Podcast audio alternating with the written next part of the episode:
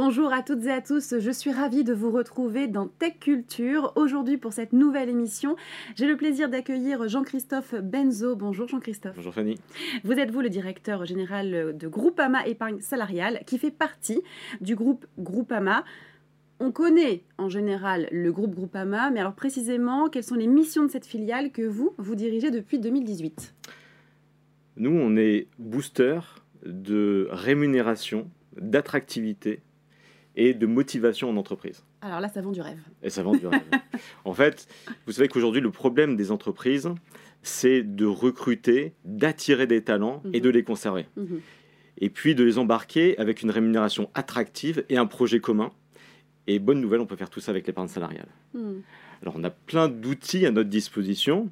Il y en a un que j'aime particulièrement, c'est l'intéressement, et ça illustre bien ce qu'on peut faire en épargne salariale.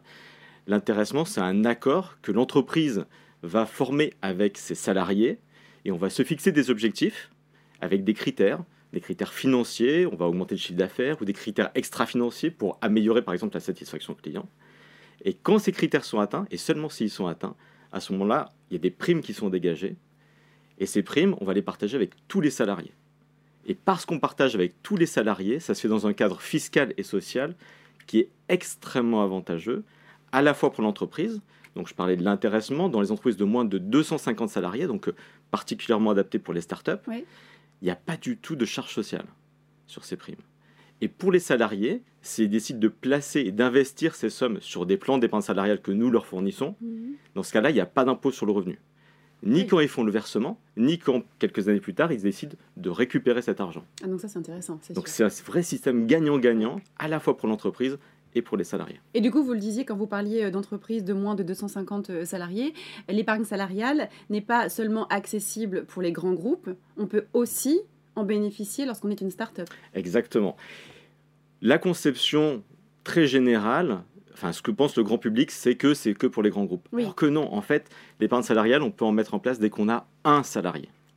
Un salarié. Et dès le premier salarié, on peut mettre en place de l'épargne salariale et embarquer ces salariés, parce que quand on est dans une entreprise qui grossit, on va chercher à recruter, à attirer, à motiver on va mettre en place ces systèmes. Et si on le met dès le début mm. dans une start-up pour développer l'épargne salariale, si on intègre ça dès le début dans le système de rémunération, c'est un gros plus parce que c'est un élément de différenciation par rapport à la concurrence. Et comment ça se passe concrètement? Je suis une start-up, je viens euh, d'embaucher une personne, je veux mettre en place l'épargne salariale. Comment vous m'accompagnez dès le début? On vous accompagne bien parce qu'on est expert sur le sujet. Et notre logique, en fait, c'est de rendre la chose simple. Mm la conception, quand, on, quand nous on parle à des startups, souvent ils nous disent on n'a pas le temps, c'est très compliqué et on veut se développer. On est fixé sur l'activité. Exactement, on veut se développer. Donc en fait, notre conception de l'épargne salariale, c'est de faire en sorte que la complexité qui existe en épargne salariale, elle soit chez nous et pas chez nos clients. Et donc, ce qu'on fait, c'est que on va voir les entreprises, on essaie de comprendre comment elles fonctionnent, mhm. on va leur proposer de ce fait le meilleur dispositif à mettre en place. J'ai parlé d'intéressement, mais il y en a d'autres. Et une fois qu'on met en place ces dispositifs, on va faire en sorte que si on fait affaire ensemble, derrière, toute la complexité, les tâches administratives, etc., c'est chez nous. Et donc, nous, notre leitmotiv, c'est que la complexité soit chez nous et pas chez nos clients. Et c'est quoi les, retours que vous avez euh, de vos startups clientes, du coup?